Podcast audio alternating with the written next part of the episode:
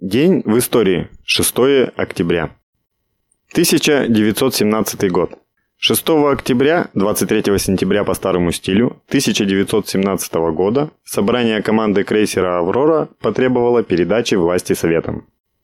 1920 год.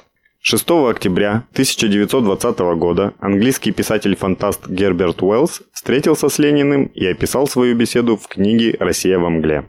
Единственное правительство, которое может сейчас предотвратить такой окончательный крах России, это теперешнее большевистское правительство. В настоящее время никакое другое правительство там немыслимо. У него, конечно, множество противников, всякие авантюристы и им подобные готовы с помощью европейских государств свергнуть большевистское правительство. Но у них нет и намека на какую-нибудь общую цель и моральное единство, которое позволили бы им занять место большевиков. Кроме того, сейчас уже не осталось времени для новой революции в России. Еще один год гражданской войны и окончательный уход России из семьи цивилизованных народов станет неизбежным. Поэтому мы должны приспособиться к большевистскому правительству, нравится нам это или нет, писал Герберт Уэллс. 6 октября 1920 года первый Всебухарский Курултай провозгласил создание Бухарской Народной Советской Республики.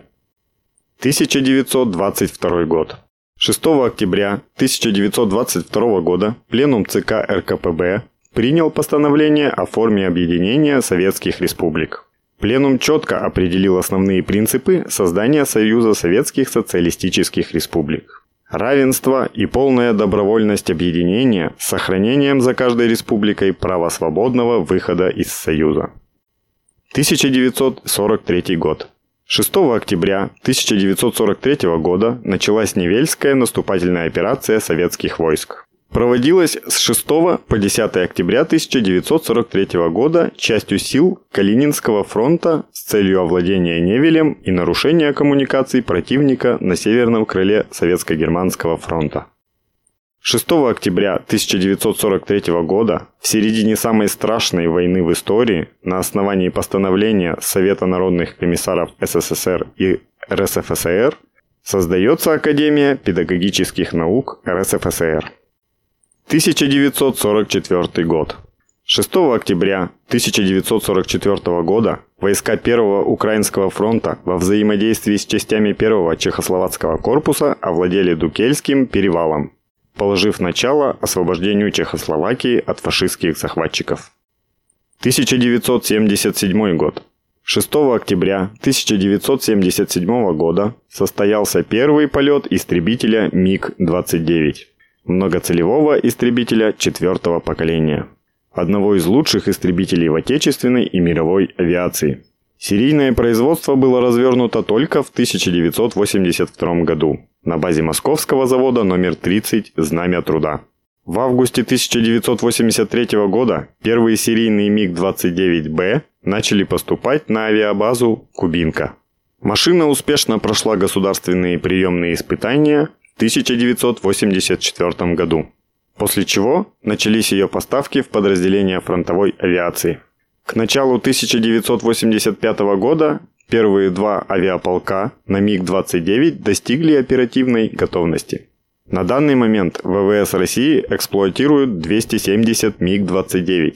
ВМФ России имеет 40 истребителей МиГ-29. 1986 год. 6 октября 1986 года в районе Бермудских островов в результате произошедшего тремя днями ранее взрыва ракеты в шахте затонула советская атомная подводная лодка К-219. К-219 – советская атомная подводная лодка стратегического назначения. 21 корабль проекта 667А «Навага». Позже модернизированная по проекту 667АУ «Налим». 3 октября 1986 года на лодке произошел взрыв баллистической ракеты в одной из шахт. Через три дня, 6 октября, лодка затонула в Атлантическом океане на глубине 5500 метров. Большая часть экипажа была спасена –